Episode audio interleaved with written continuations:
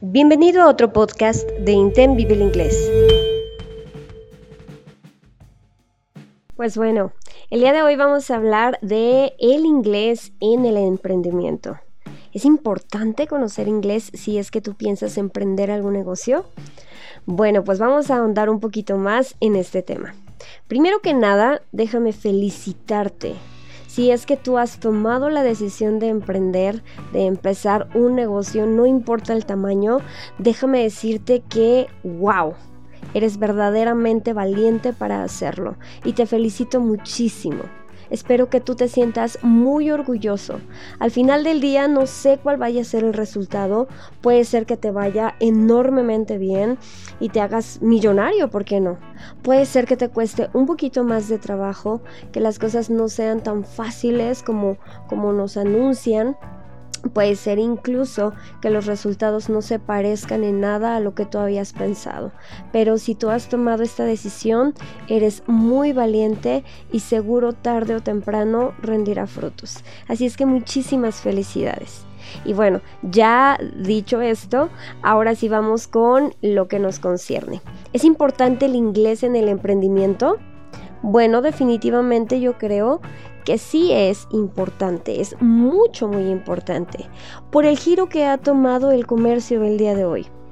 Eh, todavía hace unos años había gente que se rehusaba a creer que las ventas en línea fuera a ser, eh, o fueran a ser algo exitoso.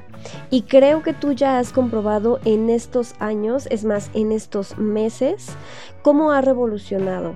Ahora ya cosas impensables ya las podemos encontrar en línea. Desde clases, clases en línea con profesor en vivo, hasta la despensa. Podemos hacer nuestra despensa en línea y nos llega hasta nuestra casa. Es más, puedes comprar un boleto de avión en línea, puedes hacer tu check-in en línea. Hoy en día ya todo es virtual y ya todo es digital. Aquellas personas que se queden en el esquema tradicional de las ventas, pues muy seguramente se van a quedar atrás. Así es que aguas. Si tú has decidido emprender, pero no has implementado estrategias digitales, bueno, yo quiero invitarte a que tú trates de conocer un poco más de este tema porque te va a ser muy necesario. Y si tú ya lo tienes consciente, bueno, ahora qué sigue. Eh, pues obviamente como herramienta vamos a necesitar el inglés. Ya gran parte de nuestro mundo se desplaza en inglés como un segundo idioma. Y sí, va a ser muy necesario que tú empieces a considerar adaptar y adoptar el idioma para tus necesidades de compras o si tú estás emprendiendo, pues de ventas y que te metas al e-commerce. ¿Sale? Y, y bueno, esto me da pie a otra pregunta. Si es así, ¿por dónde empezamos? ¿Cuál es mi experiencia como profesora? Bueno, a mí anteriormente me pedían clases eh, para capacitaciones empresariales.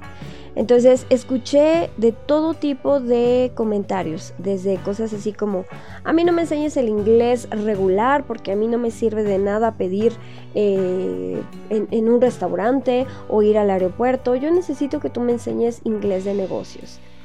Y, bueno, creo que está bien que nosotros empecemos por ese punto. Definamos qué tipo de inglés necesitamos, ¿ok? Si a mí me lo preguntas muy honestamente, para empezar, yo sí te recomendaría un curso regular. Y ya después que tú trates de buscar un curso adecuado al ramo de tu emprendimiento. Si son las ventas, bueno, pues que tenga vocabulario de ventas, ¿no? Eh, eh, de herramientas digitales, tal vez. Pero sabes que yo no estoy tan casada en que nosotros busquemos alguna especialidad en el idioma para que nos den clases. Número uno, porque ese tipo de clases son muchísimo más caras. El inglés de negocios normalmente se vende más caro que un curso tradicional. Número dos, porque probablemente no se ajuste al 100% a la necesidad de tu negocio o de tu empresa. Probablemente yo te voy a enseñar inglés de negocios con marketing, con eh, vocabulario de oficina, pero a lo mejor eh, tú decidiste hacer un negocio de transportes Y entonces tú vas a tener la necesidad de conocer vocabulario de logística, de aduanas, qué sé yo. Entonces, por eso mismo yo te diría que si tú apenas vas a empezar con esto del inglés, pues empieces por algo básico y por un curso regular. Ya conforme vayas avanzando, entonces ahora sí, tú ya busques alternativas que vayan un poquito más enfocadas a las necesidades de tu emprendimiento. ¿Vale? Y punto número, eh, quién sabe qué punto vamos, pero ese. Creo que es el 3 o pregunta 3. Em, ¿Qué vocabulario sería bueno que tú tengas? Yo quisiera invitarte a que tú hagas una lista personal del, vocabulario que tú vas a necesitar de acuerdo a tu ramo. Y probablemente tú te puedas hacer un tanto autodidacta para hacerte un tipo glosario. Obviamente con los términos que tú vas a necesitar. Pero este es un punto muy importante porque, ojo, aquí eh, tal vez sí sea bueno que tú busques ayuda de algún profesional. O si lo vas a hacer tú, que te des a la tarea de buscar eh, recursos que realmente te ayuden, por ejemplo un diccionario especializado. Y también vas a tener que darte la tarea de investigar un poquito más para que no te vaya a pasar como aquella imagen viral, yo no sé si alguna vez la has visto, en donde están unas personas recibiendo a un líder religioso muy importante del catolicismo, a esos líderes les dicen papas, y eh, el cartel dice Welcome Potato porque la verdura, la papa en inglés, se dice potato, pero el sacerdote, el papa, el pontífice en inglés no se dice potato, ¿no? Se dice pope. Entonces, a nos causa gracia, pero a veces hemos cometido ese tipo de errores tan garrafales.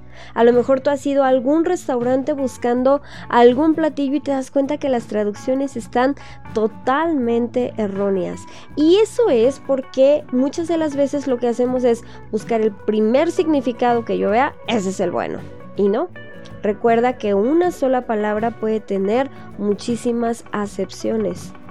Por eso es muy importante que tú te des a la tarea de investigar cuál es la acepción adecuada al término que tú estás utilizando o necesitando.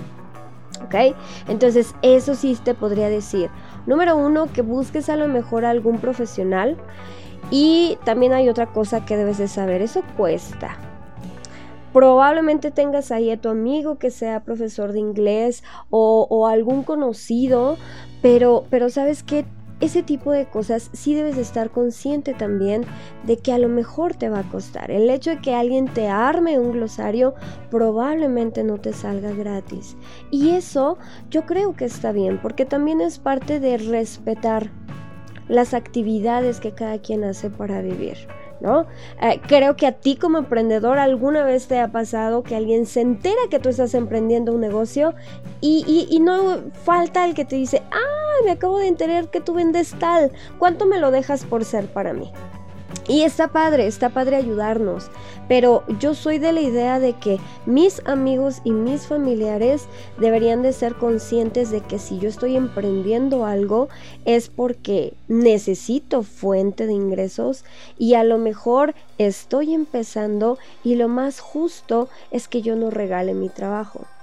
De igual forma, aquel profesional que te vaya a dar una clase o que te vaya a buscar o, se vaya a dar a la tarea de hacerte un glosario de términos para tu ramo, pues muy probablemente lo haga como parte de sus actividades para su fuente de ingresos, ¿no? Entonces, sí debes estar consciente de que probablemente se te vaya a cobrar un poquito. Pero bueno, no está tan mal porque es un recurso que tú ya vas a tener ahí. Y entonces ahora sí te puedes aventar con toda la carne en el asador para intentar hacer ventas en línea. ¿ok?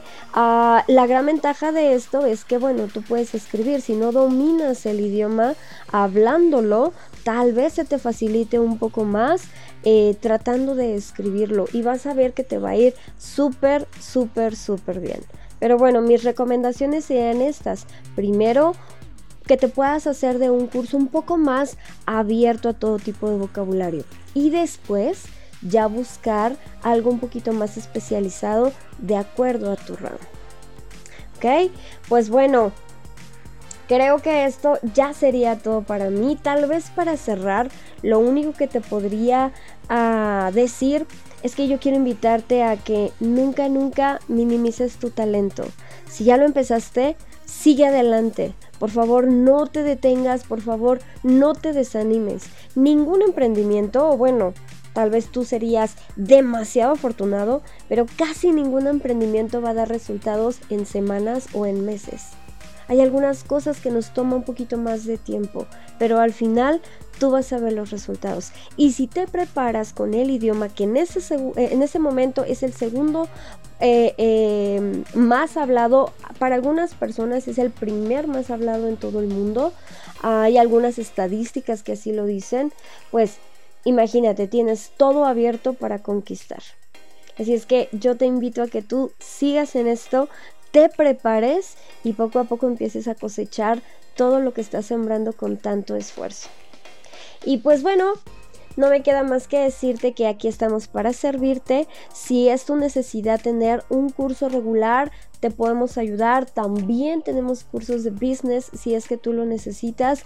Y no hace falta nada más que tú te decidas hacerlo y pues a triunfar. Y creo que ya por mí será todo y para ti te queda un largo camino aún por recorrer. Y pues yo creo que nos vemos prontito, prontito en otro podcast, ¿ok? No me queda más que decir que acuérdense por favor que solo en Nintendo ustedes van a poder vivir el inglés. Cuídense mucho y nos escuchamos por ahí en otro podcast. Bye bye.